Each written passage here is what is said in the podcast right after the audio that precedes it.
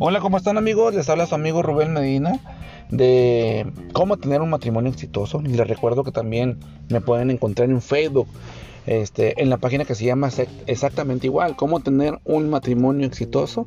Aparte también les puedo dejar mi WhatsApp, que es el 812107 8573, que me pueden preguntar, este, me pueden hacer observaciones. Yo con todo gusto voy a leerlos o escucharlos y contestaré cada uno de ellos. Les quiero comentar que hace poquito una persona me preguntó que casi la mayoría que yo la mayoría que yo cito en la página de Facebook va, dirigida a aquellas personas que apenas se iban a casar que qué opinaba yo de, de, una persona que ya estuviera casado que ya tenía tantos años que tenía pues había problemas en el matrimonio cómo le hacía él para tener un matrimonio exitoso y me preguntó que si yo era casado verdad bueno amigo este voy a decir nada más tu nombre que se llama Gerardo Gerardo, yo te quiero decir que sí soy una persona casada. Tengo varios años ya casada con mi esposa. Tengo hijos. Este, se puede tener un matrimonio exitoso, claro, claro que sí se puede tener un matrimonio exitoso, siempre y cuando las dos partes quieran. O como, como decimos, si tú quieres un cambio, empieza por ti mismo. No empieces a no, no quieras empezar a cambiar a tu pareja. ¿sí? Ella tiene que ver un cambio en ti mismo para que realmente eso repercuta en ella y ella también empieza a hacer cambios en su vida eh, con respecto al matrimonio. Bueno, yo quiero comentarte esto. Mira, yo quiero, yo quiero decirte que me que yo me enlazo con tus pensamientos. ¿Por qué? Porque cuando yo empecé con mi esposa, obviamente, este, yo la conocí, en un lugar de trabajo, me gustó, me llamó la atención. Yo creo que a lo mejor todos hemos pasado por lo mismo. Hemos conocido a nuestras esposas a lo mejor en la escuela, a lo mejor en la primaria, en la secundaria, en la universidad, en el cine. A lo mejor nos las han presentado. Pero cuando la vimos supimos que esa persona nos, interesaba, nos gustaba. Y nos dimos la tarea de poder conquistarla. Y yo creo que pudimos hacerlo porque esa persona ahora está a nuestro lado. Bueno, consejos que yo te voy a dar, que yo he usado en mi vida para que realmente mi matrimonio sea exitoso, es este. Mi esposa, yo la amo igual que el primer día. A mí me gusta igual que el primer día. Yo trato, trato de llenarla de, de amor, de cartitas, de palabras, de vez en cuando una rosa o un pastel, porque yo sé que esos detalles que yo tenía al principio con ella para conquistar su corazón no deben de faltar hoy en día. Aún, aún así tengamos 20, 30 años de casado, 5 o 6, no importan los años. Tú tienes que ser el mismo ayer como hoy. ¿Por qué? Porque muchas veces nosotros cambiamos. Nosotros cambiamos con el tiempo, con los problemas, con las discusiones, con las diferencias. Yo te quiero decir que cuando hay un problema entre mi esposo y yo, yo lo veo como una diferencia de pensamientos que eso no tiene que afectar lo que a mí me gusta a mi esposa o lo enamorado que yo estoy con mi esposa. Estoy en contra de su pensamiento tal vez, sí, pero no de ella. Entonces yo tengo que ver que ese pensamiento lo, podemos platicar, lo podemos este, conversar y llegar a un acuerdo, un acuerdo los dos. llegar a un acuerdo los dos para no tener problemas ni diferencias. Entonces yo lo veo de esa manera. Yo veo que si yo puedo sentarme con mi esposa a tomar una, buena taza de café, a platicar sobre la diferencia que hay entre los dos, podemos llegar a un acuerdo sin lastimar nuestra relación. Yo creo que sí se puede hacer, yo lo he hecho. Yo te recomiendo que lo hagas. A lo mejor es difícil. ¿Por qué? Porque recordemos, porque recordemos que cada persona es diferente. Cuando nosotros nos enamoramos de nuestra novia, ¿sí? La conquistamos, nos veíamos, íbamos al cine, platicábamos, comíamos, la invitábamos a salir. Era muy, una, una muy buena relación.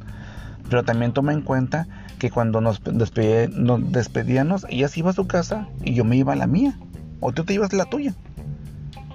Y ahora la diferencia está en que los dos viven bajo un mismo techo y, a lo mejor, y están en un mismo cuarto.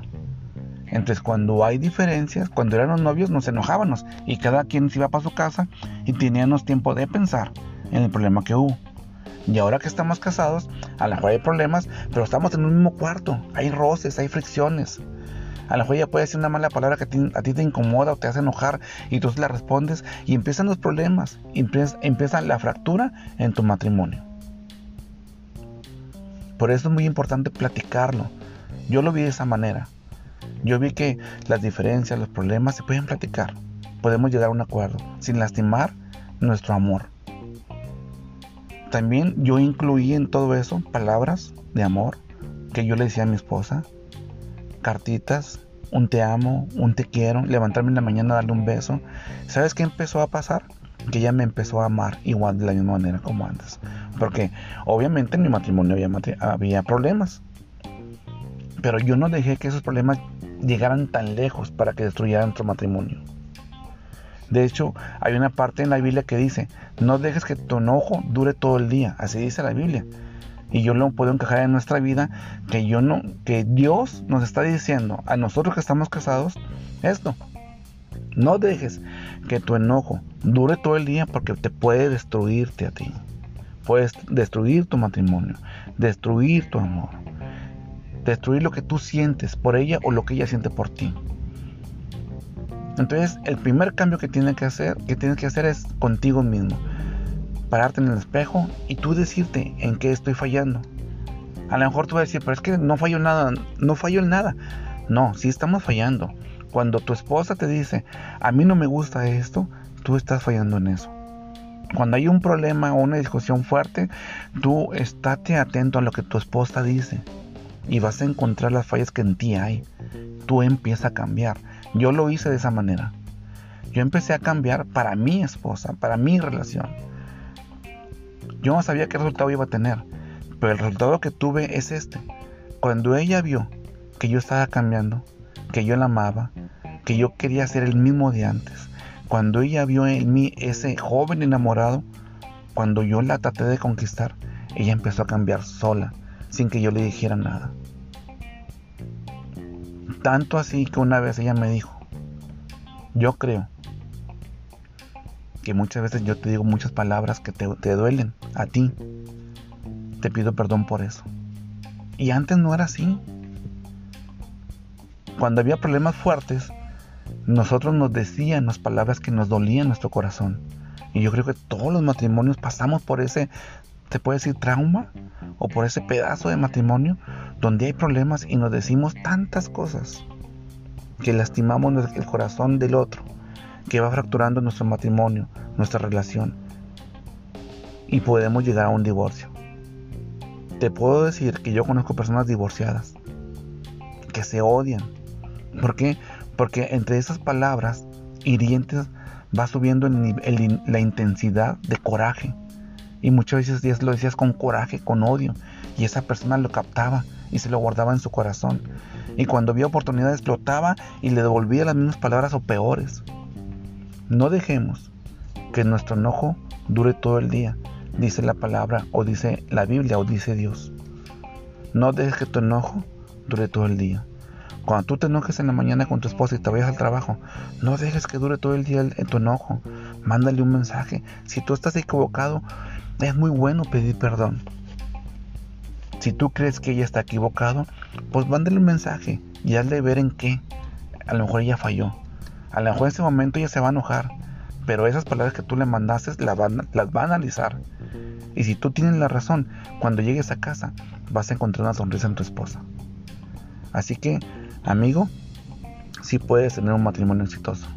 Recuerda, el cambio empieza por ti, no empieza por los demás. Si tú tienes una Biblia en tu casa, ya sea católica cristiana, recuerda, Dios no impone, Dios propone. Dios no impone que tú creas en Él, o sea, no, no lo hace a fuerzas. Dios te propone. Bueno, tú actúa como Dios.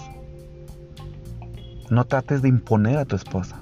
Tú siempre propone algo hacia ella. A lo mejor la primera vez no vas a tener resultados. O a lo mejor la segunda tampoco ni la tercera. Pero poco a poco ella va a ver que tú quieres cambiar. Y sin que te des cuenta, ella te va a dar una oportunidad. Así que amigo, yo espero que estas palabras te hayan servido. Les pido disculpas a las personas que, me están escuchando, que soy yo un mensajito porque me llegan mensajes y los quito para que no se escuchen en el audio. Pero yo creo que es muy importante entender que la persona que tú trataste de conquistar, que ahora es tu esposa, tienes que darle la misma importancia que cuando la conociste. ¿Por qué?